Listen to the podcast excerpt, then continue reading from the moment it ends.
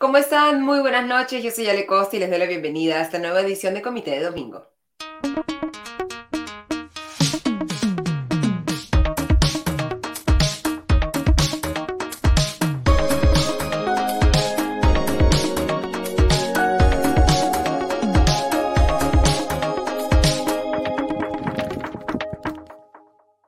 Como siempre, empezaremos revisando los principales temas que vamos a analizar hoy en el programa iniciando por la primera semana como alcalde virtual de Rafael López Aliaga, alcalde metropolitano de Lima virtual. Todavía la Oficina Nacional de Procesos Electorales no ha pronunciado los resultados oficiales, pero ya todo indica que López Aliaga sería el alcalde. Con quién se ha reunido, qué ha dicho, con quién no se va a reunir, lo vamos a revisar. Luego tendremos el gusto de volver a contar en comité de domingo con la presencia del analista político Gonzalo Banda, con quien vamos a hacer una revisión sobre los resultados de las elecciones regionales, principalmente quiénes son los movimientos que van a liderar las regiones, cómo quedan los partidos políticos eh, más, digamos, representativos a nivel nacional luego de las elecciones regionales y municipales, lo veremos con Gonzalo. Y luego conversaremos con el periodista Ernesto Cabral, periodista del portal La Encerrona, respecto a dos temas importantes que se han revelado esta semana por un lado, la información que ha venido desde Europa respecto a este bloqueo de cuentas por parte del Principado de Andorra por eh, alrededor de 3 millones de euros a personas vinculadas al fallecido expresidente Alan García y a Odebrecht, y también esta revelación que ha hecho la encerrona respecto a los Guacamaya Leaks, documentos que revelan eh, datos bastante interesantes sobre las Fuerzas Armadas peruanas y las Fuerzas Armadas de varios países de la región. Y finalmente vamos a comentar qué es lo que exactamente dice la sentencia que ha dado esta semana o que ha publicado esta semana, que ha difundido eh, esta semana el Tribunal Constitucional respecto a la constitucionalidad del retiro de los fondos de pensiones que se aprobó durante el Congreso anterior y también sobre la ley que se dio en el presente gobierno para permitir el retiro nuevamente de cuatro UITs de los fondos de pensiones. Antes de pasar a eh, la carnecita del programa, vamos a agradecerle, como siempre, a nuestro auspiciador, Limana. En Limaná encontrarás comida deliciosa y natural elaborada con superfoods. Ven y disfruta de un ambiente único en el corazón de San Isidro. Limaná ofrece una amplia variedad de deliciosos platos con opciones keto, paleo, veganos y vegetarianos que estamos seguros te sorprenderán. Vamos a revisar entonces rápidamente esta primera semana del alcalde virtual de la Alcaldía Metropolitana de Lima. De acuerdo con el conteo de la OMP hasta el momento, la distancia se mantiene entre López Aliaga y Daniel Urresti, que durante la semana reconoció ya su derrota en estas elecciones para la Alcaldía Metropolitana de Lima. La reunión más importante que tuvo Rafael López Aliaga, además de haberse juntado con George Forsyth, que quedó tercero en estas elecciones eh, metropolitanas, fue con el presidente del Congreso y también con el resto de la mesa directiva. Luego de esta reunión con José Williams, que duró alrededor de dos horas el 6 de octubre, López Aliaga señaló que su eventual gestión municipal y el Parlamento tienen varios, eh, a varios temas en común.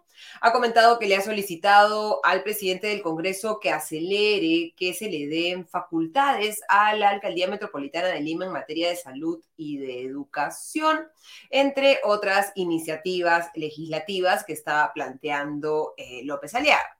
Sin embargo, como comentábamos la semana pasada con la politóloga Paula Tábara, no este, esta, digamos, el acceso de la Alcaldía Metropolitana de Lima a funciones como las de materia de educación o de salud, dependen más bien de una coordinación con el Ejecutivo para que estas eh, obligaciones que son compartidas entre el Gobierno Nacional y el gobierno local de Lima Metropolitana sean eh, eh, trabajadas en conjunto o que la Municipalidad Metropolitana de Lima pueda tener una mayor parte de estas obligaciones.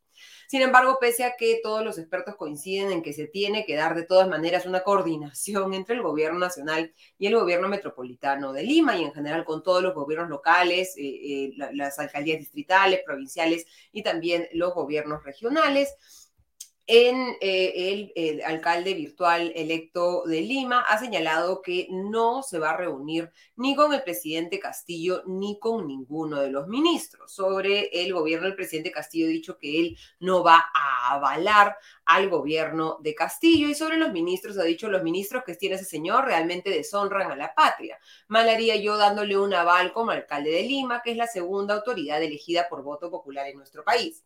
Mal haría yo dialogando con gente presta a ser parte de un engranaje, en mi opinión, totalmente cuestionado y lo peor, que rota cada semana. Yo puedo hablar si quieren, pero la semana ya no van a estar.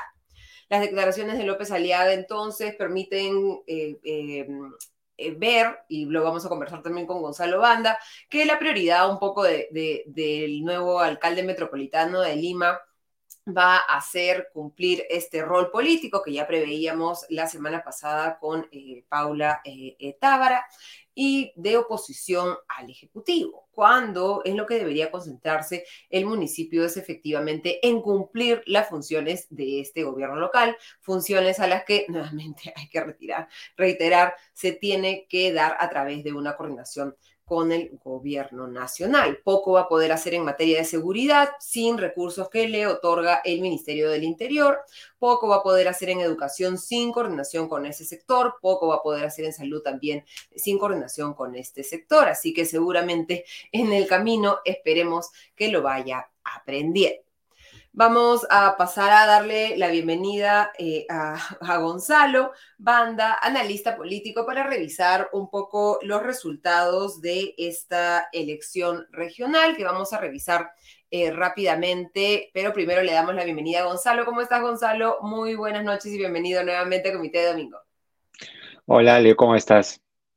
Si me permite, vamos a hacer así una revisión fugaz, veloz, respecto a los gobiernos regionales que en este momento ya tienen dueño virtual, digamos, ¿no? Y un pequeño resumen de los antecedentes y casi tendríamos que decir prontuario de la mayoría de elegidos a los gobernadores regionales, porque de verdad es difícil encontrar alguno que no tenga al menos una investigación fiscal, al menos alguna sentencia judicial, o en el caso ya extremo de algunos están eh, actualmente en arresto domiciliario. Permítame revisarlo y si me quieres interrumpir en algún momento para hacer algún comentario específico sobre alguno de los casos, lo, vamos, lo vamos viendo, Gonzalo. En primer lugar, tenemos en, estricto orden alfabético en Ancash a Fabián Coqui Noriega, del movimiento regional Agua, eh, y él, es, eh, él ha sido alcalde de la municipalidad distrital de Acochaca entre el 2015 y el 2018. En Apurímac está Percy Godoy, del Frente de la Esperanza. Todos estos ya son, digamos, resultados eh, virtuales. Tienen más del 30% de los votos y por lo tanto en estas regiones no hay segunda vuelta, sino que estos ya serían los que asumirían la función de presidentes regionales a partir del primero de enero. Eh, está eh, Godoy del Frente de la Esperanza. Él ha sido alcalde del distrito de San Jerónimo en la provincia de Andahuaylas y tiene dos casos judicializados por delito de peculado y por delito de usurpación eh, con estado de sobreseimiento. En Arequipa está Rogel Sánchez de Yo Arequipa. Él tiene seis investigaciones en curso, negociación incompatible, peculado doloso, nombramiento ilegal y dos investigaciones por peculado. En Ayacucho, el elegido sería Wilfredo Oscorima, del Movimiento Regional Guarillacta, que ha sido ya gobernador regional en dos ocasiones, 2011 y 2015, uno con Alianza para el Progreso y otro con Alianza Renaza Ayacucho fue sentenciado en 2015 a cinco años de cárcel, se fugó de la justicia, lo encontraron en Lima, lo detuvieron y luego la Corte Suprema anuló la sentencia, pero igual tiene actualmente 12 procesos judiciales por peculado, colusión agravada, negociación incompatible, malversación de, de fondos incluso el equipo Lavallato lo está investigando por eh, presuntamente haber recibido una coima de un millón de soles de la empresa Obrainsa para otorgarle una obra. Tenemos en Huancavelica a Leoncio Guayani del Movimiento Regional AINI. Él ha sido alcalde provincial de Huancavelica entre el 2011 y el 2014. Antonio Pulgar, de mi buen vecino, es el virtual gobernador de Huánuco. Él es abogado, es el actual alcalde del distrito de Amarilis y fue consejero regional de Huánuco entre el 2003 y el 2006. En Ica tenemos a Jorge Rocky Hurtado, ese es su, su chapa y cómo se presenta este, políticamente. Fue gerente general del gobierno regional de Ica en el 2012, tiene dos procesos judiciales por presuntos delitos de negociación incompatible, colusión agravada.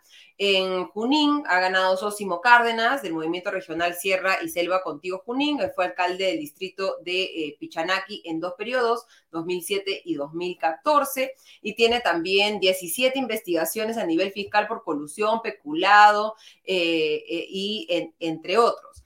En Alianza, en, perdón, en La Libertad está César Acuña, ¿no? Que repite el plato. Recordemos, él fue elegido en el 2015 pero renunció eh, para solo 10 meses después de ocupar el cargo para postular a la presidencia de la República y ya, digamos, sabemos que está en este momento siendo investigado por la Fiscalía por estas conversaciones con la presidenta del Congreso, Carmen Omonte, en la que le pedía que le eh, apruebe una ley o que promueva la aprobación de una ley para beneficiar su candidatura, lo cual al parecer no ha tenido efecto final sobre su, eh, sus posibilidades electorales. En Loreto tenemos a René Chávez, un médico de Somos Perú, que ha sido alcalde provincial del Daten de Marayón en 2018. En Madre de Dios está Luis Otsuka de Avanza País, fue gobernador regional en 2015 y ha sido dirigente de la minería ilegal. Tiene cinco procesos judiciales, malversación de fondos, peculado y colusión, todo presunto, por supuesto. En Puno, eh, el virtual gobernador es Richard Anco, de Reforma y Honradez por más obras, es abogado, pasó por la fiscalía, eh, trabajando, en este caso no como investigado, sino como investigador. Y en San Martín eh, hasta, habría sido elegido el exalcalde Walter Grundel de Alianza para el Progreso, fue alcalde provincial de San Martín en 2008, 2015, tiene dos procesos por colusión y negociación incompatible.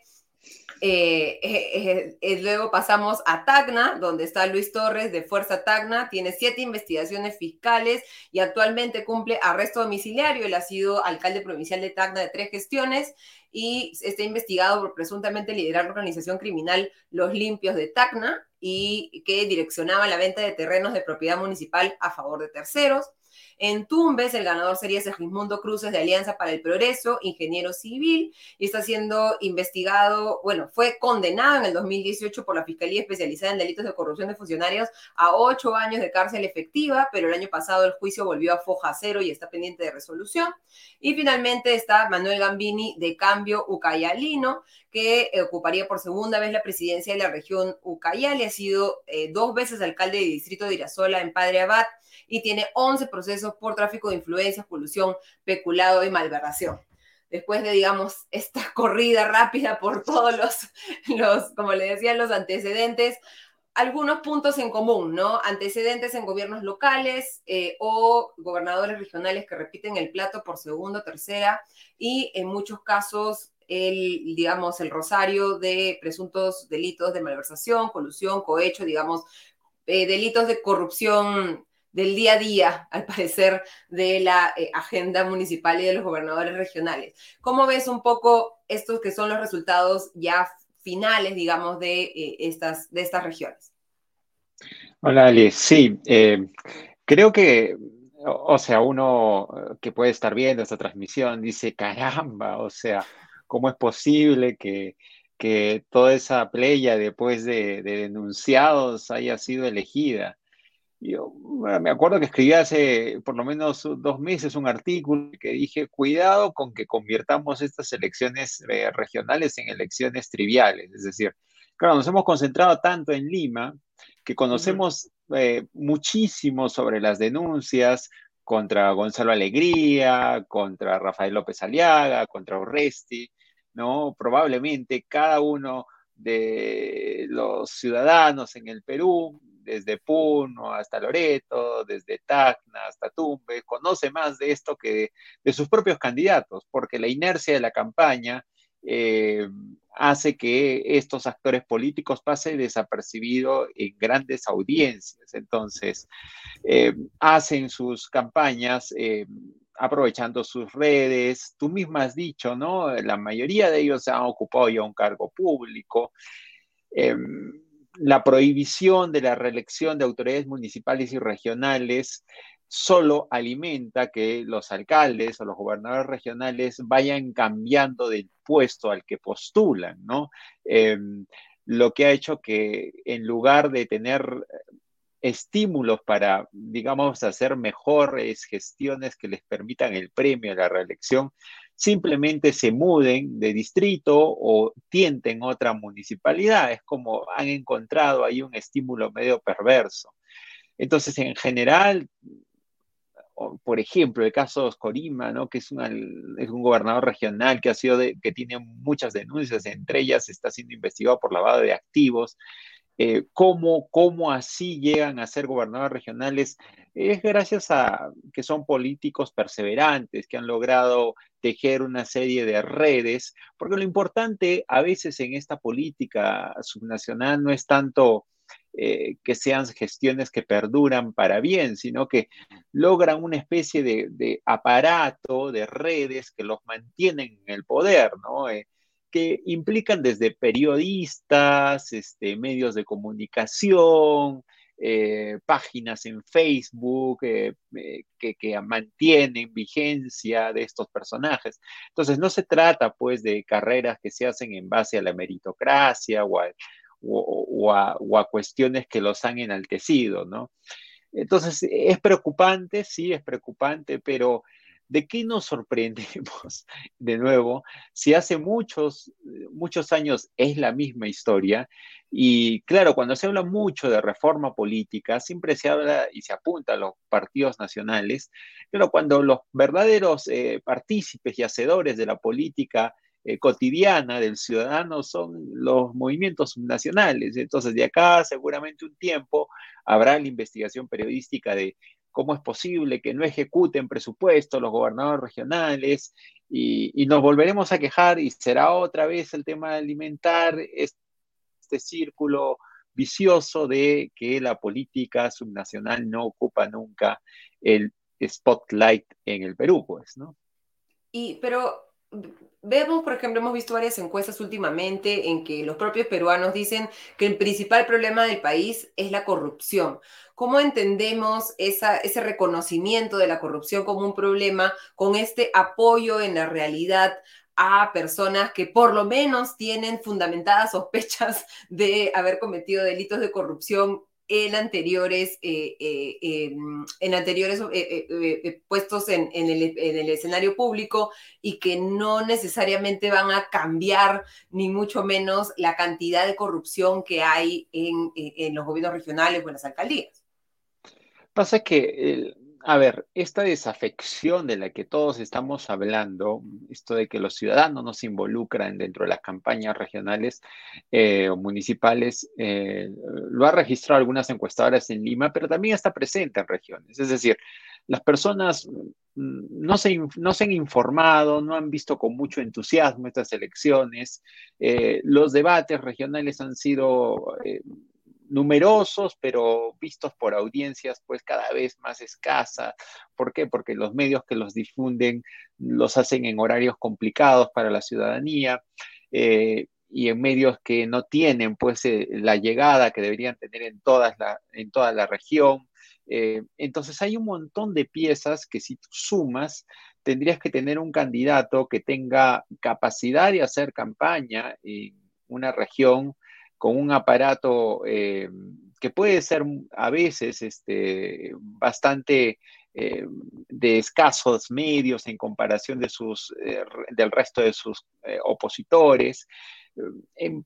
por eso en política subnacional lo que predomina es la persistencia. Son, son actores políticos que no se cansan de hacer política y a diferencia de otras élites que se recluyen en sus negocios o se van a Lima a, hacer otra cosa, estos actores políticos no se cansan y están allí y, los mantienen vigentes en sus redes, em, en un sentido, digamos, que son los, son los tuertos en, país, un país de ciegos, ¿no? Entonces, son, son políticos que no que no se cansan de estar presentes en esa esfera y tienen redes que los mantienen.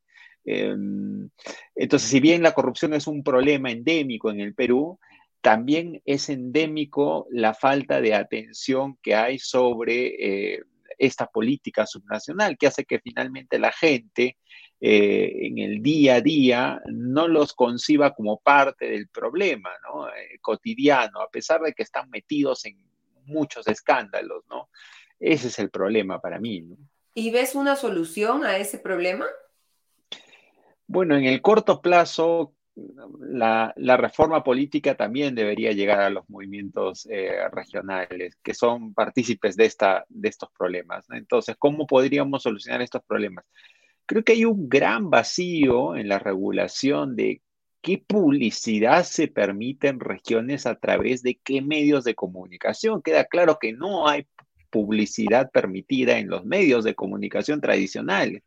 Pero muchas de estas redes utilizan eh, medios de comunicación que son canales muy vistos en, regiones a través de estos fanpages de, de Facebook que tienen cientos de miles de seguidores y pagan publicidad.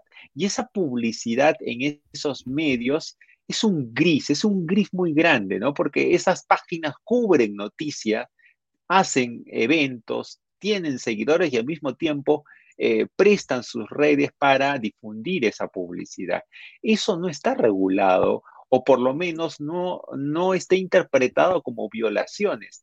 Y ellos utilizan eso. Yo eh, y me concentraría en eso porque me parece que son grandes redes de desinformación, en primer lugar.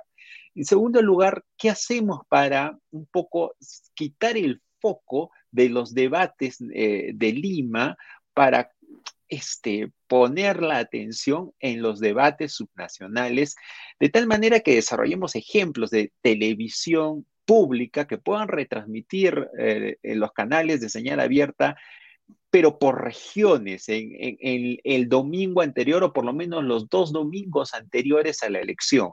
Eso se puede hacer, experiencias de televisión pública existen en otros países, solo que no las estamos implementando. De esta manera puedes hacer un poco más visibles a esos candidatos.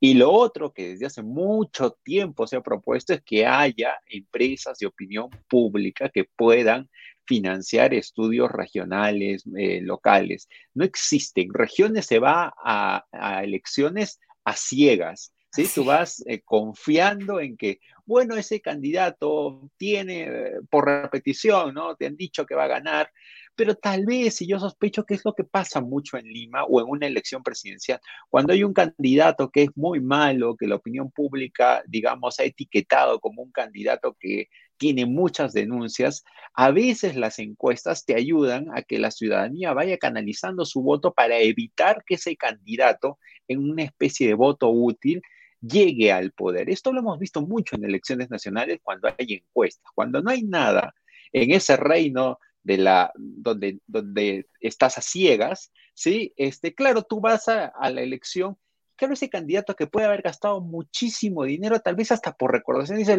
ya, lo voy a, lo voy a votar, ¿no? Voy a darle mi voto. Pero ¿qué pasaría si hay estudios regionales que pueden demostrar que ese candidato tiene posibilidades de salir y la gente dice, no, yo no voy a permitir que ese delincuente sea otra vez eh, alcalde o sea gobernador regional? Son pequeñas cosas, Ale, ¿sí? Pero cuando uno se, cuando comienza a pensar en estos problemas, creo que tiene que ser creativo en las soluciones, porque creo que no basta con decir a la gente, ah, has vuelto a elegir un corrupto ya. ¿Cuáles son los, cómo se forma el voto? ¿Cómo un, ciudadano forma el voto? Hay muchas cosas, pero tiene que ver con opinión pública, tiene que ver con encuestas, tiene que ver con medios de comunicación. Claro, eh, a los que les conviene que no haya eso son a estos fascinerosos a veces. Menos, que, se conozca menos sobre ellos y que se vean sus fotos multitudinarias, con la gente con la bandera, no todos con el mismo polo, etcétera, que es un poco la estrategia que hemos visto.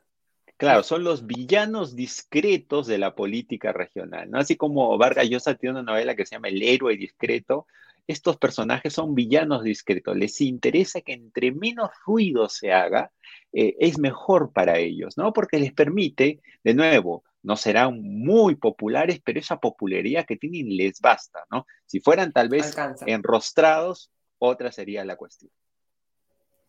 Y, llama la atención y, para pensar, digamos, en esta, que creo que el caso de César Acuña es un caso particular, ¿no? Es, iba de gobernador regional, pero es un político de acción nacional, con una presencia de bancada en el, en el Congreso. Me equivoqué en el nombre de la congresista con la que se había reunido, es Carmen Monte, disculpe, el señor Monte, Lady Camones, la ex ahora presidenta del Congreso, lapsus brutus de mi parte, me disculpo nuevamente escuchamos todos el audio eh, de César Acuña eh, convenciendo a Lady Camones de que promueva un eh, proyecto de ley para la creación del Distrito de Alto Trujillo. Escuchamos que para él esa búsqueda era transaccional, ¿no? Aprueban el proyecto porque esto va a significar que se eleven mis probabilidades de ser elegido en la libertad y así todo ha sido elegido gobernador eh, regional. Y en este caso creo que sí los medios de comunicación le han dado mucha difusión a este caso. Eh, eh, hemos estado hablando mucho sobre eso, pero igual no se ve, no se ve efecto. ¿Cómo ves este caso en particular? Lo que pasa es que eso está asociado mucho a una reivindicación que puede exigir algunos de los pobladores de la zona y en lugar de verlo como algo malo necesariamente, los pobladores dicen, oye, Acuña peleó por nosotros. Entonces, aquello que se puede ver dentro de los círculos de opinión de Lima como algo, oye, ¿cómo es posible la incompatibilidad, el, deber moral de, este partido político? Tal vez para la, para la gente que estaba queriendo que se creen esos distritos, una de las más grandes cosas eh, dentro de la arena de la política distrital es que muchos vecinos lo que piden es la creación de un distrito, les da cierto tipo de autonomía, eh, participación en el presupuesto participativo. Promesa que vemos reflejada además en la agenda, eh, en la agenda congresal de muchos congresistas de regiones, ¿no? Así es, ¿no? Porque, ¿Por qué hay tanto? ¿Por qué, por qué se promueve tantos distritos? Estamos, ya hay muchos caciques en el Perú, pero estamos creando 20 caciques más. Ya, eh, lo que pasa es que mucha, mucha de la política local se mueve en esos pleitos. Yo recuerdo aquí en Arequipa había un famoso pleito en un asentamiento humano porque los dos distritos estaban peleando porque ellos pertenecieran a su distrito. ¿Por qué? Porque de acuerdo con la fórmula del canon, si tú tienes más habitantes, te corresponde más presupuesto por el canon. Entonces hay un montón de estímulos dentro de la política subnacional que tienen que ver con que si yo tengo más poblador, voy a más población, voy a recibir más dinero de canon eh, para mi distrito, ¿no? Son cosas que no se ven mucho en Lima, porque en Lima pues no, no hay canon, no hay nada, pero en otros lados esto es parte de, del tiroteo cotidiano del viejo oeste de la política subnacional. Y hablando de Canon, eh, eh, digamos, las grandes, excepto Alianza para el Progreso, que ha tenido algunas eh, presidencias regionales, en materia de, gobernadores regionales, la mayoría son eh, representantes de movimientos regionales que incluso han postulado antes por otros partidos, pero acá sabemos que el partido es como ponerte un polo más o menos, ¿no? Y ahí, si no te sirve, te lo, te lo cambias.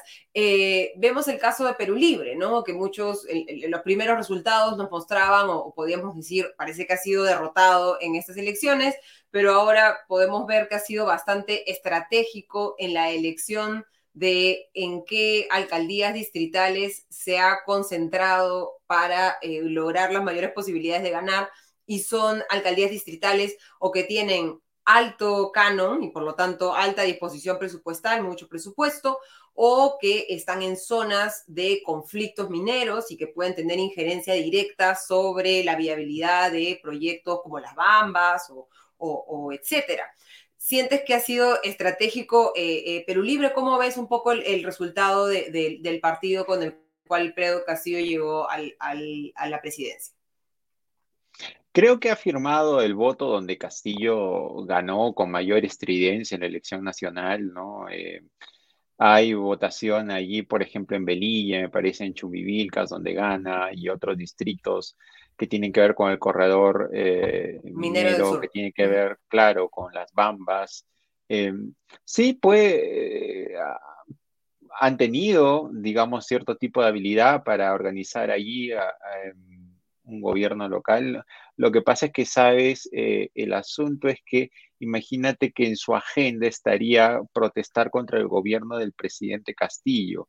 Entonces, a, mí me parece que más allá de, no es que quiera decir, eh, han sido totalmente torpes al momento de postular, lo que estoy diciendo es que en comparación de otros eh, partidos de gobierno, no, no han ganado gobiernos regionales y por lo tanto, digamos, estratégicamente creo que allí eh, salen debilitados en la escena de la política de los que eh, reúnen mayor poder en el Perú en elecciones nacionales, que son los gobiernos eh, regionales. No, no, no es que les haya ido muy bien a los partidos de gobierno, pero un poco mejor les ha ido a algunos, ¿no? Como fue el caso del APRA, por ejemplo. sí creo que ha habido un repliegue en general para abocarse a los distritos donde podían ganar, sí, ¿no? parte también de, la militancia eh, de Perú Libre es que todavía en, muchas de esas zonas eh, tienen bases y tienen una operación importante, eh, pero igual uno esperaba que siendo Perú Libre un movimiento regional, esa consolidación regional llegara posterior a la elección nacional. O sea, hay algo que no se toma nunca en consideración, que es, se dice que en comparación con otros partidos nacionales, Perú Libre puede haber fracasado en la elección nacional. Lo que no se dice y no se toma en consideración es que dada la naturaleza regional de Perú Libre, se esperaba que su performance pudiera ser superior a cualquier otro partido de gobierno. Y eso es para mí el balance que yo haría, ¿no? O sea, claro, estamos viendo, comparándolo con eh, partidos como Peruanos por el Cambio o como el Partido Nacionalista de Humala, cuyas bases eh, regionales, eh, digamos que eran débiles, por decir algo menos, ¿no? Cambio Perú Libre se pintaba como un movimiento regional que había llegado al poder.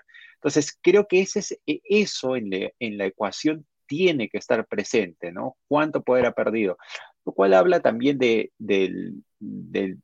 la poca organización política que tiene pues Perú Libre o que, lo ha llevado a estos resultados, creo, bastante poco ambiciosos en gobiernos regionales, que repito que es de nuevo el, digamos, el, el, ah, la arena donde, debería estar más cómodo, ¿no? Eh, Perú, Perú Libre, ¿no? Sí, sí, eh, está bien, tú te puedes conformar. Eh, he tenido un montón de municipios distritales. Ya, está bien. Este, manejo el canon de algunos de esos municipios. Está bien, ¿no? Pero tu conquista, si quieres verlo geopolítica, debía apuntar hacia otro lado. Y en el caso de Fuerza Popular o, eh, Renovación Popular, digamos, que tienen presencia en, en el Congreso o el resto de las bancadas, ¿Ves también una pérdida de la capacidad de arrastre de estos líderes nacionales? O sea, creo que no hemos visto mucho en campaña a Keiko Fujimori en este caso. Eh, eh, ¿Cómo ves un poco estas fuerzas de, oposición? Y si nos puedes hacer un comentario también respecto a el rol que crees que va a cumplir Rafael López de Aliaga con alcalde metropolitano en las ya bastante evidentes de, eh, indicios que nos ha dado durante, durante esta primera semana de, como alcalde virtual. Ah, Allí creo que hay que compararlo con lo que ha sido el Fujimorismo en anteriores elecciones nacionales. Y, y al Fujimorismo nunca le ha ido muy bien en elecciones regionales y municipales, salvo la elección donde Keiko este, se mete con un porcentaje grande en segunda vuelta, esa elección previa, eh, donde incluso me acuerdo que ganó varios gobiernos regionales, ICA, por ejemplo, lo ganó Fuerza Popular salvo esa elección regional, municipal, casi nunca le ha ido muy bien. Incluso tenía que crear movimientos fachada, porque el poder de, digamos, de organización política no, no le daba al Fujimorismo para distribuirse en el territorio. Es un fenómeno muy interesante este del Perú, ¿no? Donde los partidos políticos compiten con los movimientos regionales en dos arenas distintas, de tal forma que la municipalidad y el gobierno regional parece otra cosa, otra política que la política nacional. Entonces yo diría que dentro de lo que esperaba el Fujimorismo estaba dentro de lo que esperaba, ¿no? No, puede esperar más cosas de lo que obtuvo, ¿no? Después de, la, además de, la, de lo que ha sufrido ese, esa derrota, ¿no? Eh, en el caso de los otros partidos políticos creo que es menos severo, ¿no? Creo que hay, ahí se refleja, por ejemplo, una presencia de Somos Perú, de Alianza para el Progreso, todavía en el norte. Eh, Acción Popular no, está, no ha quedado muy bien, digamos. No, es que es el otro partido político que se ha derruido por dentro, ¿no? Todos los partidos políticos han tenido una crisis institucional interna muy fuerte en donde las dirigencias se han peleado. No son partidos que hoy en día están pues en vías de extinción como Acción Popular, ¿no? Y, aunque ah, allí yo pondría entre paréntesis, porque incluso los partidos nacionales, hay que preguntarse quiénes de los partidos nacionales que fueron elegidos como gobernadores regionales o alcaldes son militantes del partido o han sido invitados, ¿no? Porque uno, hasta claro, porque han sido elegidos por un partido nacional, no necesariamente hace que eso sea el triunfo del partido nacional o de una alianza con un político regional exitoso, como lo ha hecho Alianza por el Progreso en muchas ocasiones, ¿no? No, se trata de militantes de Alianza por el Progreso, sino mm, independientes que son populares en su región. Y digamos que Alianza por el Progreso los ficha ¿no? Les compra la carta pase para, para esa elección y bueno. Y les pone su polo. Exacto, ¿no? Le pone la camiseta presentación. sí, sí. Y sobre López Aliaga, sí. Sí, eh, el problema con, con, esta elección es que creo que va, todavía es un proceso en desarrollo, ¿sabes? Eh, me parece que es una elección que eh, comienza a reflejar eh, en parte la polarización que hay en Lima em, y cierta distancia que hay de, de, Lima en general de la problemática del Perú, ¿no? Las primeras declaraciones de López Aliaga han, han estado pues muy amarradas a un discurso con el que no ha ganado la elección, porque claro, uno pensaría que lo que lo lleva a ganar la elección es el discurso confrontacional con el presidente Castillo, que en parte puede tener, en los distritos mesocráticos de Lima puede tener una influencia, pero acuérdate que sus promesas han estado muy vinculadas al agua potable, a, la a las ollas comunes. A las ollas comunes, eh, y por eso, si bien no le ha ganado a Urresti en distritos muy populosos, sí ha competido, o sea, sí ha podido sacar un importante caudal de votos en esos distritos. Entonces, claro, cuando tú ves a la figura de López Aliaga en el debate, en los debates, contenido, tratando de ser prudente, tratando de no, de no generar una división que lo haga ver como un personaje complicado, ese personaje se sale del guion ya en sus primeras declaraciones, ¿no? O sea, ya literalmente esas declaraciones donde él dice que no es necesario que para para coordinar con la Policía Nacional del Perú se tenga que reunir con el Ministerio del Interior. Eso pues no, eso es imposible, ¿no? O sea, no, la Policía Nacional de Perú, digamos que tiene una estructura y la cabeza de esa estructura es el ministro del Interior, ¿no? Em, entonces creo que eh, si es que ese discurso se va em, antagonizando un poco más, por ejemplo, mañana va a haber una reunión de Castillo con todos los gobernadores regionales y los alcaldes de las municipalidades distritales de Lima, a los que no va a asistir Renovación Popular. Es estratégico eso. Yo me ponía a pensar y decía, a ver, si tú eres Pedro Castillo y quieres generar otro clivaje y decir, bueno, yo represento a los gobernadores regionales, yo voy a trabajar con ellos y el alcalde de Lima me importa dos pepinos. Claro, si Castillo le interesa bien poco su popularidad en, Lima, como creo que le, interesó bien poco en los últimos años, em, creo que hasta es estratégico para él que, López Aliaga no vaya, ¿no? O sea, López Aliaga lo puede utilizar como un argumento de defensa de su postura personal, pero cuidado con estar antagonizando con un enemigo al que ya la derecha peruana le perdió eh, le perdió hace mucho tiempo la temperatura, ¿no? Eh, ¿En verdad quieres salirte de esa, de esa comunicación con el Perú, ¿no? Porque claro, si vas a hacer tu conciliábulo, imagínate el conciliábulo de autoridades de renovación popular. Es el conciliábulo de autoridades de los distritos de la Lima moderna. Ya, ese, ese conciliábulo puede estar muy alejado de lo que está sucediendo en el Perú porque no, no, yo no quiero juntarme con ellos. Este, fúchila. Cuidado con la interpretación, porque claro, tú estás diciendo, no me voy a reunir con Castillo, ninguna reunión, pero quien ha tenido la iniciativa de reunirlos ha sido Castillo. Entonces, eh, salvo que tú quieras organizar, no sé cómo sería posible, ¿no? Una reunión paralela de siendo el alcalde de Lima con los gobernadores regionales de, de otras partes del país, que yo no sé por qué quisieran reunirse con el alcalde de Lima, no tienen nada que ver con él, ni en presupuesto ni nada. Creo que ahí eh, cuidado con, con, que le puede pasar factura al señor López Aliaga la inexperiencia política y la asesoría de algunas personas que tienen... han perdido todas sus batallas, además, ¿no? Que han perdido todas sus batallas y para quienes la batalla de Lima es una batalla ideológica. Si la derecha quiere ganar en el discurso político, no lo va a ganar por ideología en Lima, lo va a ganar por pragmatismo. ¿Es capaz de gobernar mejor Lima y resolver sus problemas? ¿La derecha es capaz de hacer eso? Si sí, habrá demostrado pues, que tiene capacidad de liderazgo. Todas estas cosas que la derecha siempre dice en el discurso.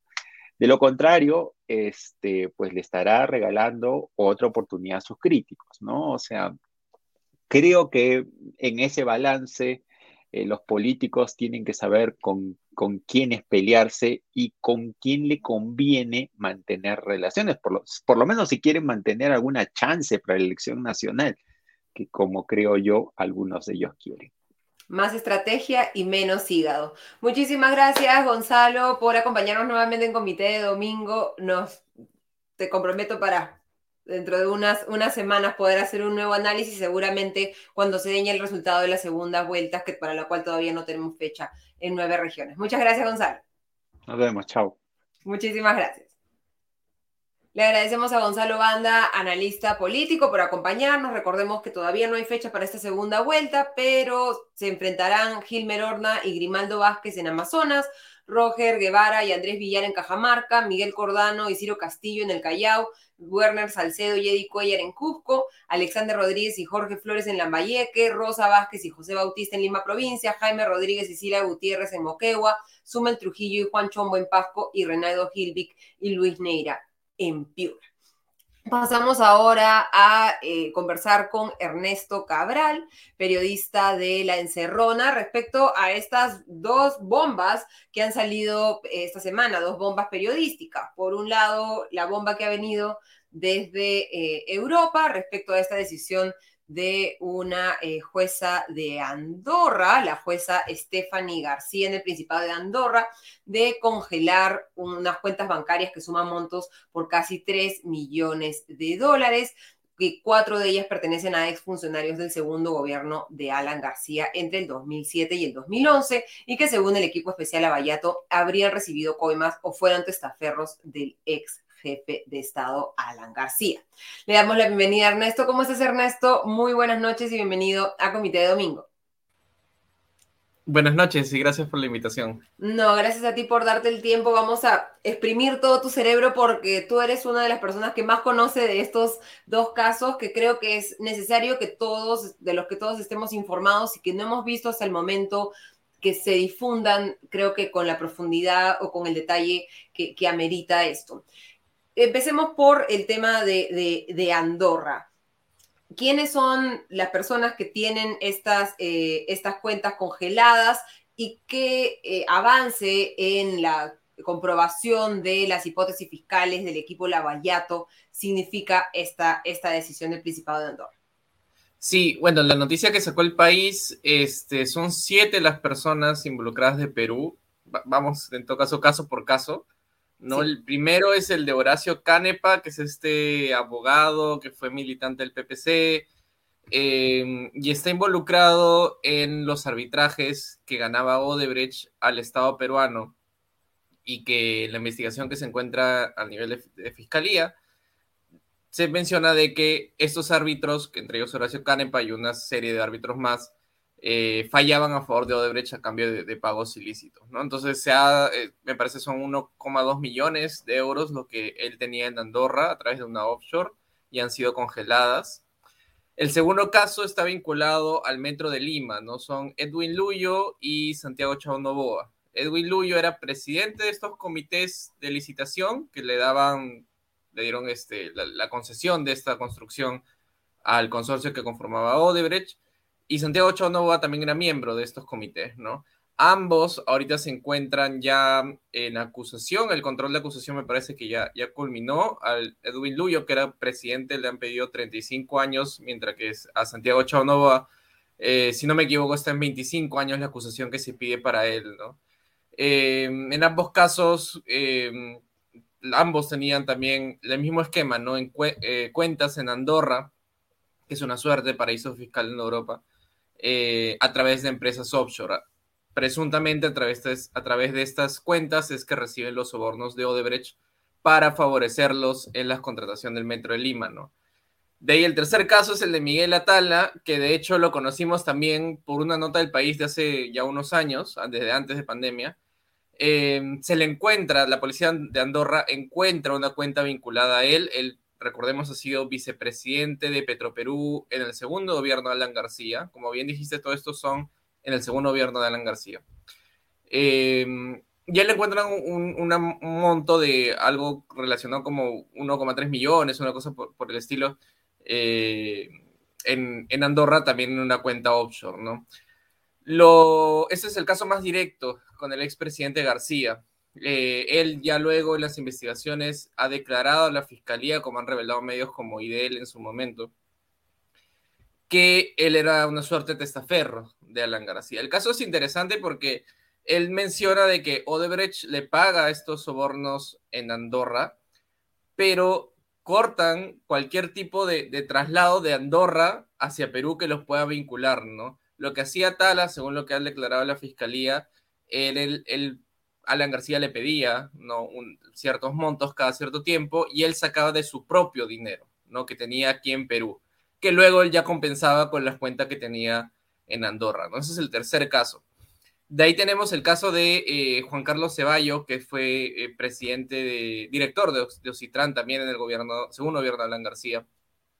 Y él, eh, de hecho, fue de los que pidieron prisión preventiva en esta primera ola de actuaciones que hizo el equipo especial ya hace varios años y lo que básicamente él, hacía era acelerar la entrega de certificados de avance de obra, que son los certificados que te permiten que la empresa, en ese caso el consorcio que integraba Odebrecht para la interoceánica, eh, pudiera seguir avanzando en la obra y seguir recibiendo los pagos por cada etapa de la construcción, ¿no? Ahí también le han encontrado el mismo esquema, ¿no? Una empresa offshore que tenía cuentas en el Principado de Andorra. Los últimos dos casos son varios, eh, están relacionados uno a Jorge Peñaranda, eh, padre e hijo, tenían una consultora llamada Alpha Consult. Ellas actuaban como una especie de intermediario, según la, hipótesis de la fiscalía, eh, para el pago de coimas a varios funcionarios, incluidos funcionarios en, Perú. Y el último caso es de Gabriel Prado Ramos, que él más bien ha sido si bien en las mismas épocas, pero él, era miembro del gobierno municipal de Susana Villarán. Ha sido director. Bueno, que Odebrecht también tenía una, relación particular, digamos. Es verdad. Eh, él era director de seguridad de Ciudadana de Lima, también ha sido, eh, ha sido la cabeza de MAPE, que es lo que ve el, el, peaje. Y él está involucrado ahorita mismo en una acusación por el caso de los aportes a la campaña del no contra Susana Villarán que claro, como dices, recibió tanto aportes de Odebrecht como de OAS, ¿no? Es otra empresa eh, brasileña. Y en este caso, quizás a diferencia de los demás, es que eh, Villarán, que es la que encabeza esta presunta organización criminal según la fiscalía, se ha admitido el recibir estos, estos pagos, ¿no? Pero su hipótesis, su postura es de que no fueron eh, pagos irregulares, ¿no? Simplemente es una falta administrativa por no haberlo registrado eh, ante la OMPE ¿no? Eh, eh, durante la campaña. ¿no? Entonces tienes estos diferentes casos que siguen la misma estructura, ¿no? Pagos en Andorra, un paraíso fiscal a través de offshores y que regresan aquí. El caso de Gabriel Prado, eso sí, que, se ha mencionado en, varias, en varias noticias que han rebotado la noticia del país, me parece que el monto es bastante chiquito, ¿no? 171 euros, 170 euros, y es porque esa cuenta en ese caso no se llegó a utilizar, ¿no? Solamente se abrió con un monto mínimo para eventualmente recibir, recibir los pagos, ¿no? Tienes esos pagos, lo que sí habría que em, hacer énfasis es que no es plata nueva, ¿no? Es, el dinero ya se conocía de cuando el país sacó esta nota, creo 2018, 2019, Lo nuevo es de que ya hay una eh, decisión de una jueza del Principado de Andorra para congelar estas cuentas, ¿no? Que entiendo ha sido una resultado de una coordinación con las autoridades peruanas y esta resolución incluso se hizo en marzo de este año, ¿no? Solamente que recién a través del país conocemos que efectivamente se, se llevó a cabo, ¿no? Es decir, no hay, digamos, nueva, no hay novedades respecto a montos o la existencia eh, de las cuentas, pero sí, digamos, es una noticia relevante por esta coordinación con la autoridad nacional. No complica entonces esta decisión las situaciones fiscales o judiciales de ninguna de las personas mencionadas o de, digamos, el, el centro de todo esto que es el expresidente difunto Alan García. Claro, por el momento no. Incluso hay que recordar que algunos de estos casos ya están en acusación. Eh, el caso de Edwin Luyo y de Santiago Chao Novoa por el Metro de Lima. Si no me equivoco, ya incluso acabó el control de acusación. Están a punto de entrar a juicio oral. Eh, y en el caso de Villarán, que está vinculado a Gabriel Prado, eh, ya también hay un control de acusación y hay una acusación que ha hecho el Ministerio Público, ¿no? En lo demás quizás le da peso a la confirmación de, las hipótesis que está dando la fiscalía, ¿no? Porque para que la jueza pueda emitir ese tipo de, resoluciones, así como ocurre en el Perú, tiene que tener ciertos indicios eh, razonables, ¿no? Eh, en todo caso, también es importante estas noticias porque revive un poco este, eh, esta discusión sobre estos casos, ¿no? Ha habido muchas críticas sobre las demoras, sobre cuándo va a comenzar los juicios, y creo que me parece que es importante hacerle un recordaris en la opinión pública de cuál es el estado de, varias carpetas que se han abierto y está llevando a cabo el equipo especial. Sí, y que hay un poco de presión también para que se aceleren estos procesos y podamos tener ya eh, conclusiones de los procesos judiciales.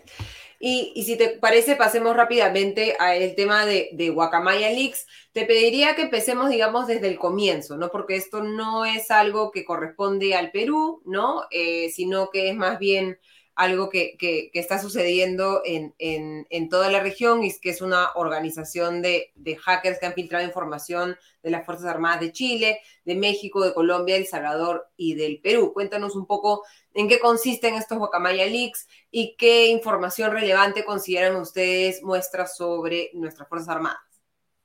Sí, eh, en este caso eh, hay este grupo, como bien dices, que se autodenomina Guacamaya, que es un grupo de hackers y en algún momento de este año, ellos aprovecharon una eh, vulnerabilidad que tenía el, Microsoft Exchange, que es este, un servidor que te permite administrar los correos institucionales. Entonces, diferentes de las Fuerzas Armadas de, Latinoamérica, diferentes países, eh, tenían sus cuentos, sus correos electrónicos administrados a través de este programa, pero presentaban una vulnerabilidad. Lo que hace este grupo de hackers es explota esa vulnerabilidad y accede, hackea eh, los correos internos de las Fuerzas Armadas de Chile, de México, de Perú. Se sabe que de Colombia y El Salvador, pero no ha habido hasta ahora ninguna revelación relacionada, ¿no? Em, el caso explota primero en Chile, cuando algunos medios comienzan a publicar los documentos internos que básicamente hablaban sobre eh, seguimiento del ejército a organizaciones y partidos políticos de izquierda, ¿no? O organizaciones de derechos humanos. De hecho, el, lo que sería el jefe del Comando Conjunto, pero en Chile, de las Fuerzas Armadas, tuvo que renunciar a raíz de, este, que se conoce que hay este hackeo, ¿no? Y el caso más fuerte ah, le sigue en México. Ellos eh, ingresan a la Sedena, que es uno de estos organismos eh, de castrenses de México, y acceden a información también similar, ¿no? Por un lado, el seguimiento a ciertas autoridades, a ciertos este, políticos, a ciertas organizaciones de derechos humanos, incluso la cantante Mon Laferte, eh, y también revelan la salud, el estado de salud grave que tiene el presidente López Obrador de México y que él no había reconocido de manera pública. Eh, es importante porque es la primera vez que en conferencia de prensa, que en este caso el presidente de México reconoce que sí efectivamente hubo un hackeo, y reconoce que la documentación, la información que estaba dentro de este hackeo era cierta, ¿no? Y finalmente llegamos a Perú, ¿no? En Perú, con la encerrona, publicamos la semana pasada eh, información que daba cuenta de una práctica que parece sistemática entre las Fuerzas Armadas de nuestra región, ¿no? que es lo mismo, era eh, un informe de inteligencia del Comando Operacional Sur eh, del ejército peruano, en la cual califica de amenazas, eh, posibles amenazas o afectaciones al, Estado democrático a partidos de izquierda, a organizaciones civiles como el IDL, Cooperación, incluso Amnistía Internacional, y revelan una, que las mismas organizaciones lo han dicho, ¿no? Que es un análisis muy básico por parte de, del, ejército peruano, ¿no? Por ejemplo, como mencionan, que es algo que ya se repite en otras instituciones también, mencionan como organismo de fachada de Sendero Luminoso a Patria Roja o al Frente Amplio, ¿no? Y eso es, es casi de una ignorancia histórica, porque Patria Roja, así como partidos como el APRA, eh, han sido eh, enemigos de Sendero Luminoso, sus militantes han sido asesinados por Sendero Luminoso. Entonces, decir que es un organismo de fachada, cuando incluso Patria Roja ha eh, hecho pronunciamientos contundentes contra organizaciones como MOADEF, de los que sí hay pruebas de sus vínculos con Sendero Luminoso, o hablar de las organizaciones civiles de derechos humanos y plantearlas como amenazas o que están infiltrándose solamente por brindar asesoría legal a comunidades que están en conflictos sociales por la minería. Y lo último es eh, el caso de CIPER, eh, los colegas de, Periodismo e Investigación de, Chile, que han revelado de que la magnitud de este hackeo, ¿no? Hay información que afecta, de manera contundente la seguridad nacional, como son los eventuales posibles eh, escenarios ante una guerra con Chile, ¿no? Que es algo normal. Todos los países hacen este tipo de evaluaciones con sus países limítrofes. Pero no se puede esparcir así tan sencillo, ¿no? CIPER no ha revelado muchos detalles para eh, resguardar la seguridad nacional de ambos países, pero hay información de eh, dónde están sus bases, eh, de cuántos son su armamento, su personal. Es información que pone que el estar así, el acceso tan libre en, la web, pone en peligro tanto al Estado peruano, pero también al chileno, ¿no?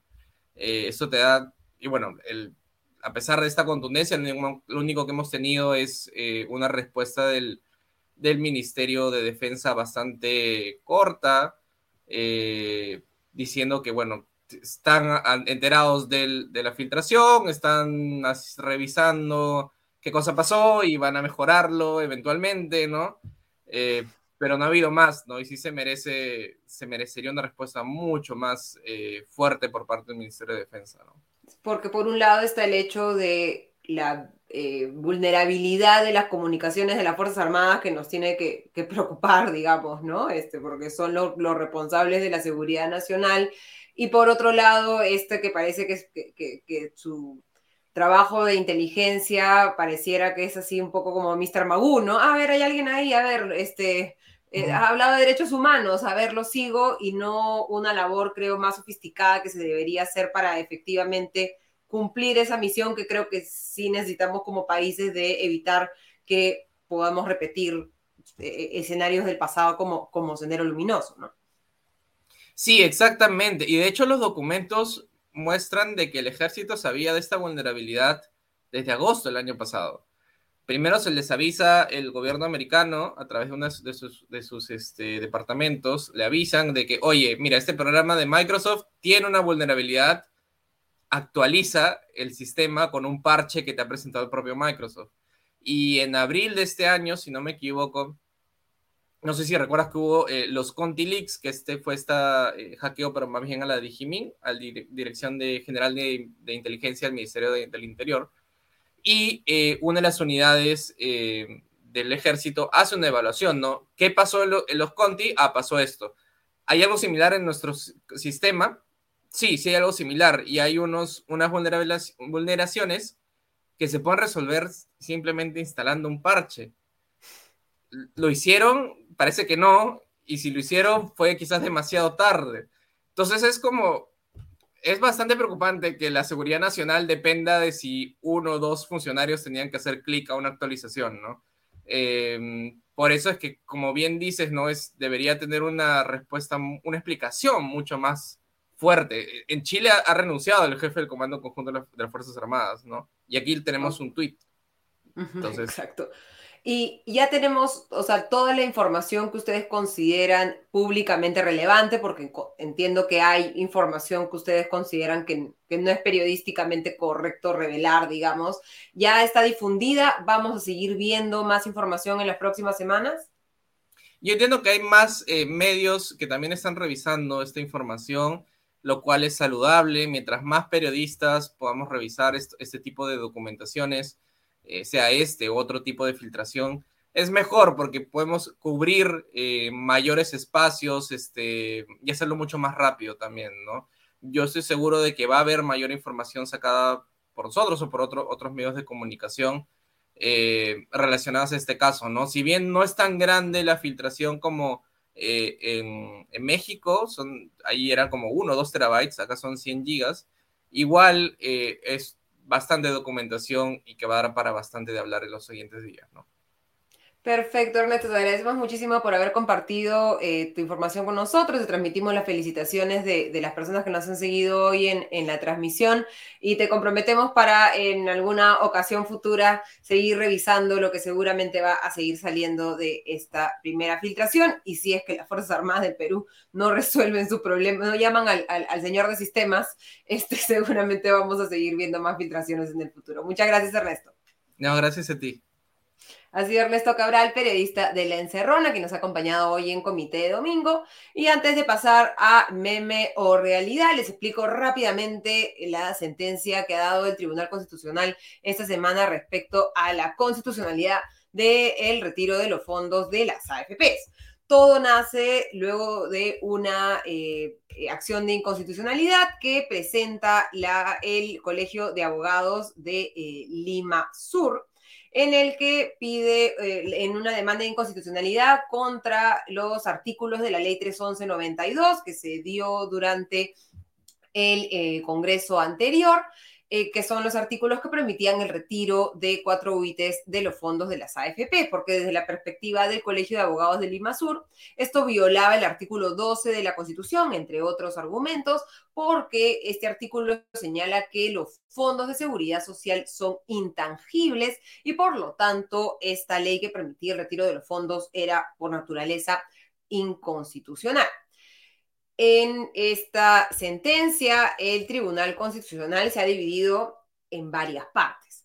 La sentencia en mayoría está firmada por eh, cuatro eh, magistrados, Morales Arabia, Gutiérrez Tixe, Domínguez Aro y Ochoa Cardich en la que, en resumen, lo que señalan es que el sistema privado de pensiones es prácticamente un sistema de ahorro forzado, esto desde la perspectiva del Tribunal Constitucional, y en contra de resoluciones anteriores, y señala esta sentencia que los fondos de las AFPs no son de seguridad social porque es un sistema en el que no existe un componente de solidaridad como existe, por ejemplo, en el Sistema Nacional de Pensiones.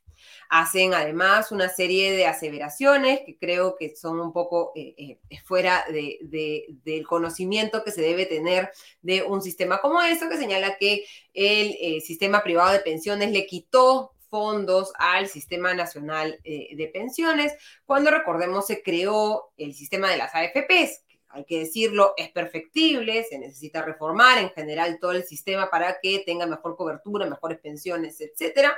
Se creó porque el Sistema Nacional de Pensiones era una vulnerabilidad para el equilibrio fiscal del país. La cantidad de dinero que entraba al Sistema Nacional de Pensiones y que se esperaba que entrara en el futuro no alcanzaba para pagar las pensiones y por lo tanto constituía un riesgo para el, balance fiscal, es decir, que estén las cuentas, los ingresos y los egresos de manera balanceada en el Estado peruano.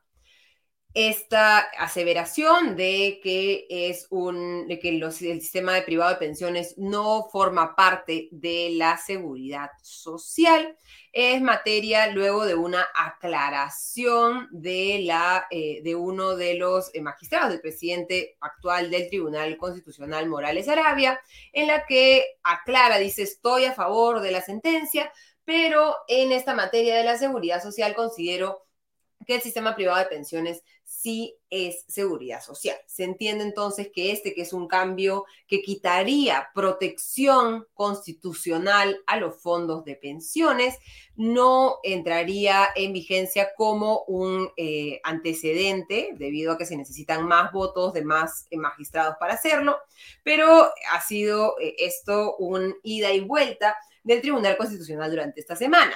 En el primer comunicado que emitieron decían que efectivamente no era parte de la seguridad social, así que los afiliados estaban libres de hacer lo que quisieran con sus fondos. Y luego publicaron un nuevo comunicado en el que más o menos se les decían y decían que la sentencia del Tribunal Constitucional se fundamenta en que efectivamente la emergencia de COVID-19 justificaba una medida extraordinaria como el retiro de los fondos de las AFPs, pero que respecto al sistema privado de pensiones, por mayoría, se considera que forma parte del sistema de seguridad social conforme a ley. Tres magistrados votaron en contra. Como les decía, Morales Arabia se pronunció a favor de la sentencia, pero en contra de esta parte en la que se hablaba de la seguridad social.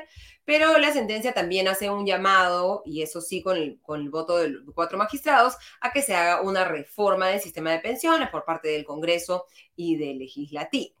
Esta eh, resolución entonces al final lo que determina es que se considera que sí ameritó que se dé eh, una, un retiro de los fondos de las AFPs debido a la situación de emergencia del COVID, pero esperemos que no sea utilizada esta sentencia de manera política en el futuro para tratar de decir que cualquier situación un poco compleja puede ser una justificación para poder hacer el retiro de los fondos de pensiones. ¿Y por qué? Porque ya tenemos millones de afiliados de los fondos de las AFPs que se han quedado sin un solo ahorrado para su vejez. Esto considera, y así lo advertía también el Colegio de Abogados de Lima Sur en su demanda de inconstitucionalidad, una liabilidad, un problema futuro para el Estado peruano. ¿Qué va a pasar cuando estas personas que en este momento no tienen ni un solo en sus fondos de pensiones lleguen a jubilarse?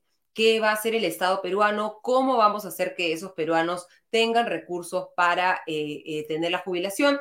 Eso lamentablemente en este momento no es una discusión pública, pero debería ser algo en lo que debería estar pensando el Congreso y el Ejecutivo. Hay una comisión en el Ejecutivo liderada por el presidente del Consejo de Ministros, Aníbal Torres, que va a plantear esta reforma del sistema de pensiones. Está tomando algunas sugerencias que hizo el Congreso anterior, una, eh, una, una comisión especial del Congreso que hizo una propuesta de reforma, pero lo que se tiene que pedir aquí es que cualquier cambio que se haga sea finalmente en beneficio de los afiliados y no como ha sucedido con los retiros de los fondos de pensiones, en que se deja a muchas personas incluso menos protegidas en, materia pensionaria que lo que estaban antes de esta decisión. Y ahora pasamos a la sección Meme Realidad con Mateus Calderón. ¿Cómo estás, Mateus? Muy buenas noches. Adelante. El presidente Castillo responde por el uso del avión presidencial por parte de familiares cuestionados y el Congreso hace de las suyas a propósito de la OEA. Gracias por el pase a Costa, bienvenidos a una edición más de Memio Realidad, su mini sección favorita en su dominical favorito comité de domingo. Acompáñenme a pasar revista por algunas de las noticias más curiosas, más saltantes o llamativas del acontecer nacional e internacional siempre con una dosis de sano humor. Hace solo unos instantes el presidente Pedro Castillo se ha referido al uso del avión presidencial. Ello después de semanas de polémica por los viajes en el avión oficial, en el que participaron sobrinos y otros funcionarios cuestionados por una presunta red de lavado de activos y tráfico de influencias. Aquí estoy leyendo el tuit del presidente Castillo. Hoy no quieren que el presidente viaje con su familia, hoy no se quiere que el presidente use el avión presidencial para visitar a los pueblos, a las provincias, para llevar el verdadero desarrollo y atención del Estado. Es una absoluta mezquindad que le hace daño al pueblo.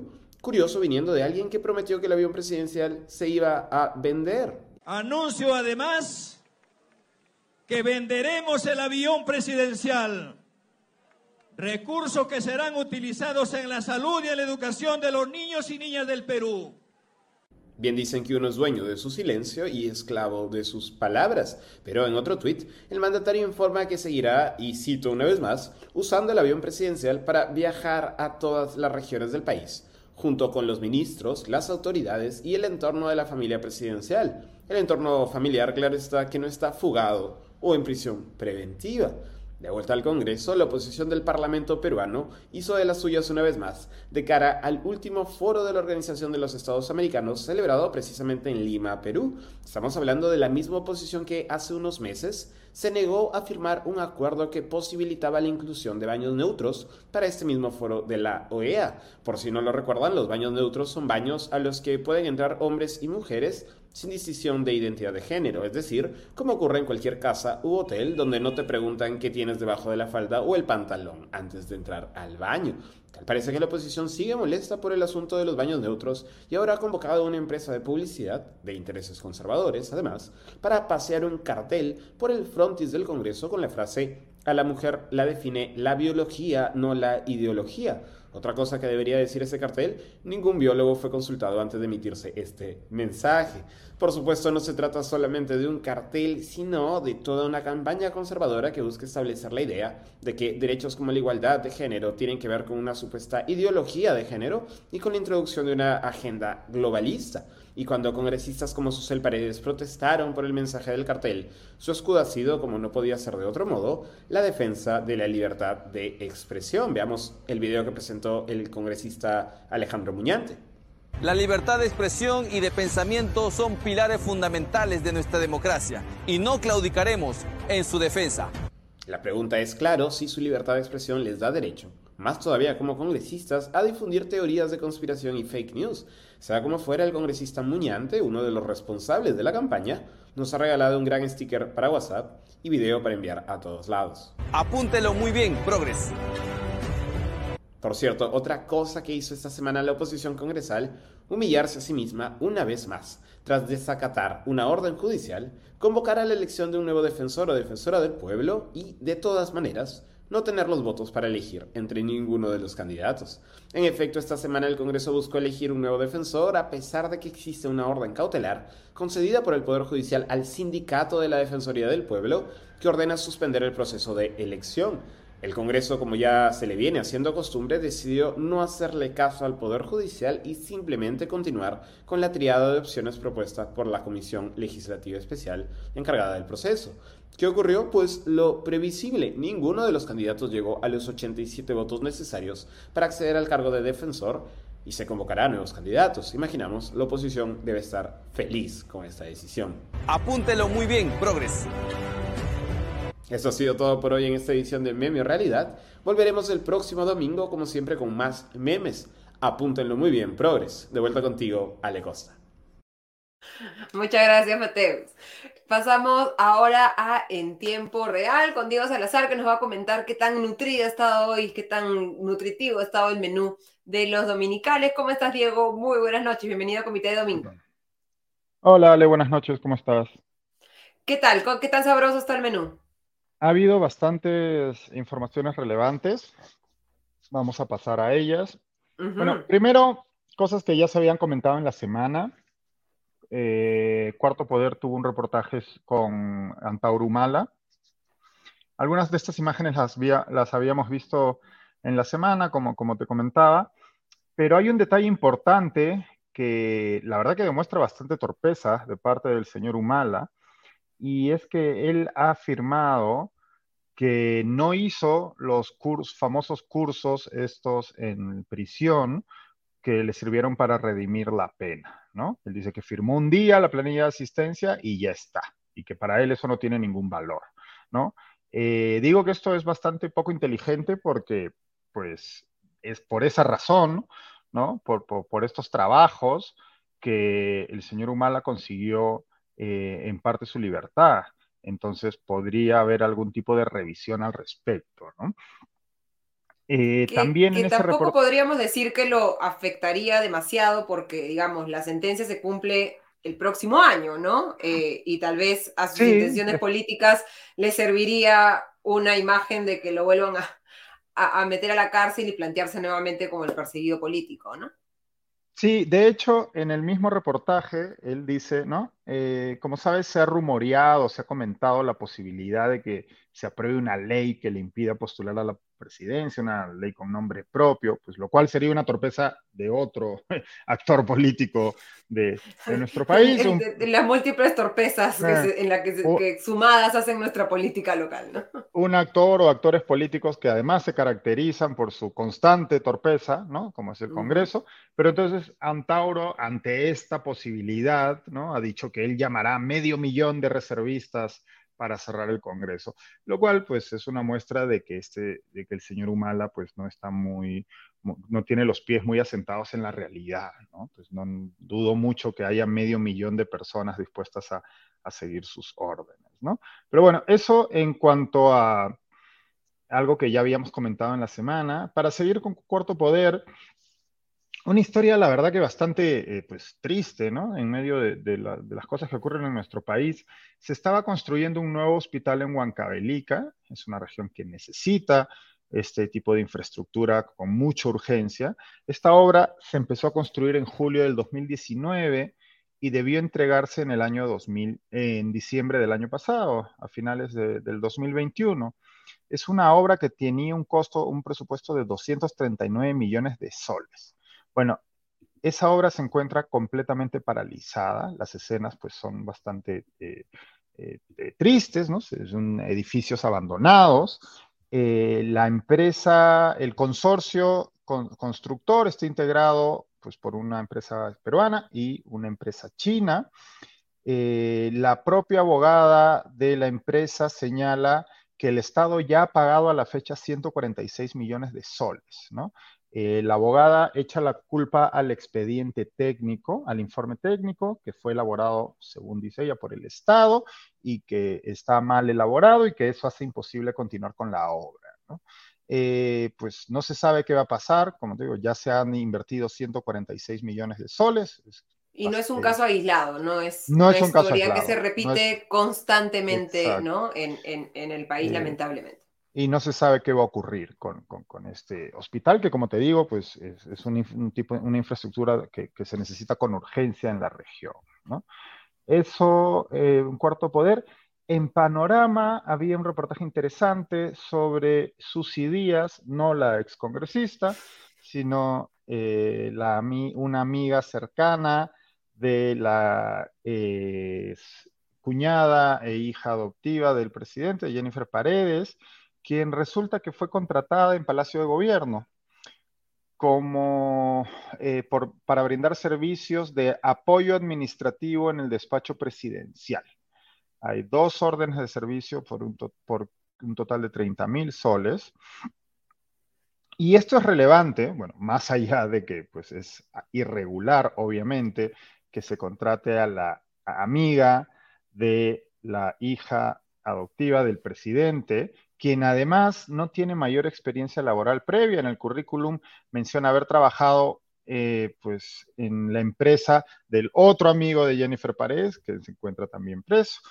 El señor, ay, se me acaba de escapar el nombre. ¿Hugo Espino? Eh, Hugo Espino, ahí está, ¿no? Pero no existen registros de que haya trabajado, de que haya cobrado nunca por ese trabajo. Entonces, no, no, esta señorita no tiene mayor experiencia laboral, ha sido contratada en el despacho presidencial, pero además la señora Díaz es quien realizó diversos depósitos, o al menos, y esto de propia boca de Jennifer Paredes, diversos depósitos que acumulaban 91 mil soles a una cuenta de Jennifer Paredes. Jennifer Paredes dijo esto, que fue su amiga, y claro, pues esta señora Díaz no tiene cómo justificar esa cantidad de dinero, ¿no? Esto, como pues imaginarás, es parte de la carpeta fiscal de investigación que se sigue eh, por esto, este, este, caso, ¿no? Es un caso que sigue abultándose.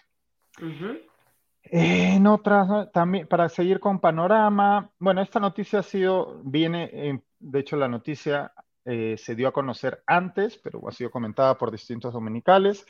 Eh, como sabes, el, el ministro Chero había nombrado procurador a un señor de nombre Javier León Mancisidor, lo habría nombrado procurador general del Estado, y bueno, este señor había sido suspendido del ejercicio profesional por el Colegio de Abogados de Lima durante cuatro años por su relación con el famosísimo narco Lunarejo. ¿no? La suspensión eh, tuvo, eh, estuvo en efecto hasta el año pasado.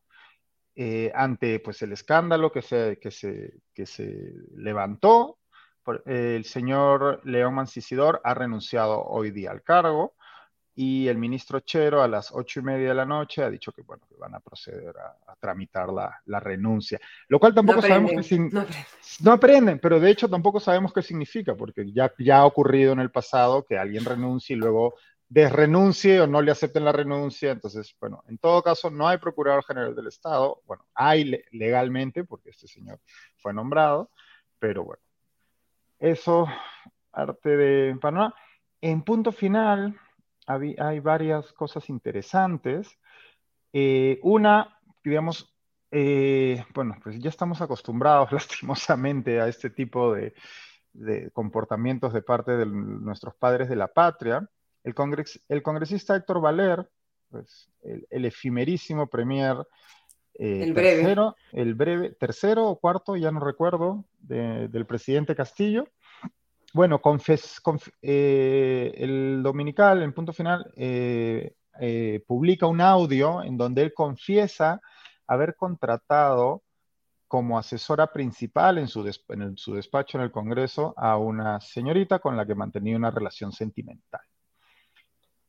La señora se llama Marilyn Mamaninina, él mismo la contrató, y cuando pues es cuestionado al respecto por el periodista de punto final, pues Valer acepta esto, pero muy envalentonado él, como que bueno, pero es mi nueva relación, yo qué sé.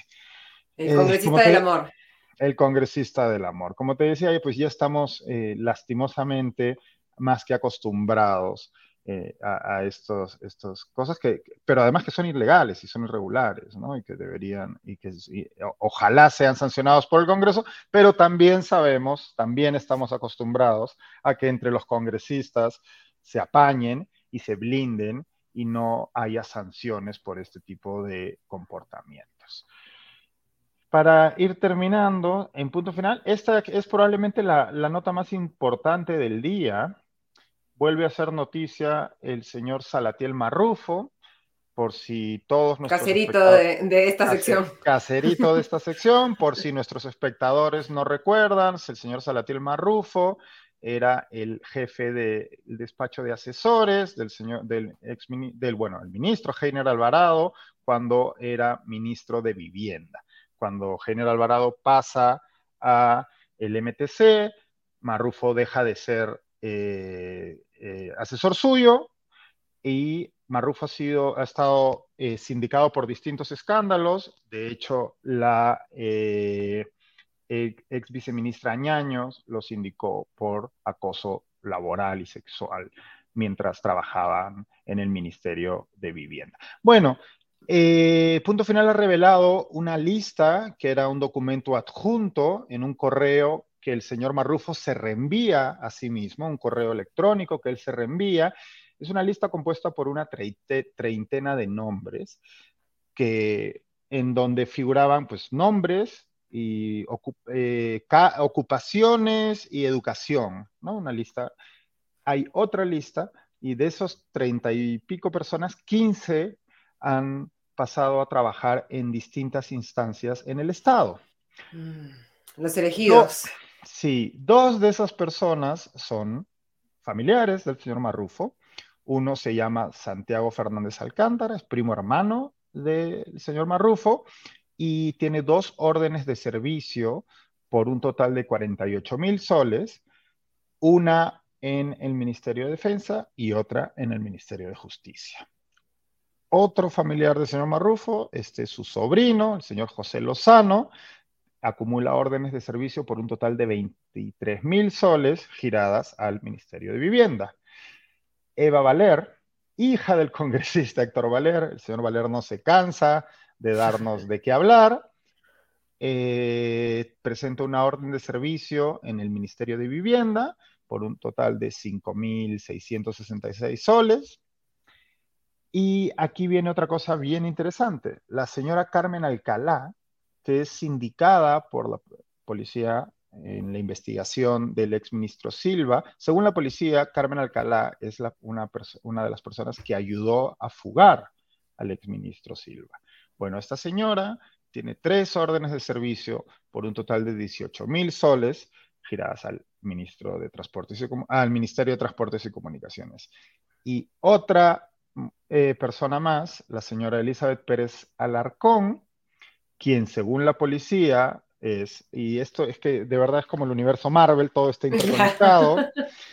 Eh, es, según la policía, esta señora es quien alquiló la famosa casa de Surquillo, en donde tuvo lugar la reunión en donde estuvo el señor Marrufo con el famosísimo buró político y algunos eh, funcionarios del Ministerio de Vivienda que fueron ordenados por el ministro Alvarado a que vayan a explicar eh, algunos proyectos de ley que se convirtieron en el famoso decreto de urgencia eh, por, que viene siendo investigado y razón por la que el señor Nenil, el, ex, el alcalde de Anguilla, está preso y Jennifer Paredes está presa, etc. ¿no? Bueno, esta señora, Pérez Alarcón, tiene cuatro órdenes de servicio por un total de 90 mil soles a distintas instituciones del Estado, entre ellos dos ministerios. ¿no? Entonces, ¿qué tiene que decir el señor Marrufo al respecto? No ha respondido, como es costumbre suya. Cuando yo lo interrogué por otra cosa, como recordarán algunos espectadores, me mandó un GIF de un sticker de un perrito. Bueno, pues aquí ni siquiera se dignó a mandar un sticker, no quiso responder nada al respecto. Bueno, pero la policía y la fiscalía tienen más material para seguir tirando del hilo del inagotable escándalo de corrupción de los ministerios de Vivienda y Transportes y Comunicaciones. Sí, como nos dicen en los comentarios, wow, Marrufo nunca deja de asombrar. Y efectivamente, es alucinante, es alucinante el señor Marrufo. La fuente inacabable de, sorpresa para los dominicales. Así es. ¿Algo más o eso es más o menos el, menú de hoy, Diego? Ha habido eh, otra, bueno, Pasa que no hay mucho que comentar, pero el electo alcalde de Lima, Rafael López Aliaga, brindó entrevistas tanto a Panorama como a Cuarto Poder, nada fuera de lo habitual. Cuarto eh, Poder con el metaverso detrás, ¿no? Sí, este, en Cuarto Poder, este, pues parece que Mark Zuckerberg, ¿no? Les hizo un, les, les, les, mandó un, un, avance, un canje. les prestó un trocito de metaverso, estaban sentados eh, Sol Carreño y Rafael López en medio de la, eh, de la Plaza Mayor de Lima. Bueno, una, imagen un poquito, la verdad, que no sé, no sé cómo describirla. Pero bueno, la entrevista, poco que añadir, más allá de las ofertas. Vamos a comprar, a alquilar miles de motos que suban a los cerros y tal. Salud, educación, pedir presupuesto al Congreso, pese a que el Congreso no tiene iniciativa presupuestal y es el Ejecutivo ah. el que plantea el presupuesto y el Congreso le da su, su ok. Sí, sigue en campaña. El señor López Aliaga sigue prometiendo el oro del moro ya el shock de realidad llegará en enero cuando tenga que asumir la alcaldía de Lima y se dé cuenta que si es que no lo sabe, yo imagino que sí lo sabe, pero bueno, cuando descubra o, finalmente tenga que sentarse que reconocer, que reconocer que pues las el 90% de las cosas que promete no las puede realizar como alcalde de Lima, insiste. Y no las puede hacer solo sin coordinación. Porque además insiste e insiste en que no se va a reunir con el Ejecutivo, en que no va a dialogar con el Ejecutivo. Entonces, por un lado, él no puede hacer las cosas, no tiene, ¿no? No tiene las capacidades para hacer las cosas que promete y quien podría brindarle presupuesto, ayudarlo a eh, gestionar algunos de los proyectos que está planteando, que serían las distintas instancias y ministerios del Ejecutivo, pues a él dice que no se va a sentar a dialogar con ellos. Entonces, y vamos a ver qué ocurre en su aún no inaugurada gestión. Sí, que estamos recién viendo, digamos, este, cuál, tratando de ver cuál va a ser, ¿no? Esa, esa gestión a partir del primero de enero y esperemos que en ese momento sea menos palabras y un poco más de, más de acción. Sí, porque bueno, todos, todos los limeños sabemos que la ciudad necesita mucho trabajo y mucha realidad, ¿no? Y necesita mucho, mucho trabajo de parte del alcalde, pero tiene muchísimos problemas que resolver, que en teoría sí podría resolver, pero no, parece, no parecen importar. Así que ya veremos qué ocurre. Perfecto, Diego. Bueno, muchísimas gracias como siempre por revisar los dominicales para traernos las pepas con las que tenemos, de las que tenemos que estar informados para empezar bien informados la semana. Es un trabajo duro y alguien tiene que hacerlo. Un placer. y un gusto que, que, lo hagas tú. Muchísimas gracias, Diego. Descansa. Bye, gracias. Y cerramos así esta nueva edición de Comité de Domingo. Les agradecemos a cada uno de ustedes por habernos acompañado. Les pedimos que si no están suscritos al canal de YouTube del Comité de Lectura, se suscriban, nos den un like a este video si les ha eh, parecido interesante la información que hemos eh, eh, compartido con ustedes. Y les mando un abrazo a todos. Les deseo una excelente noche de domingo, una maravillosa semana. Nos reencontramos en siete días. Hasta entonces.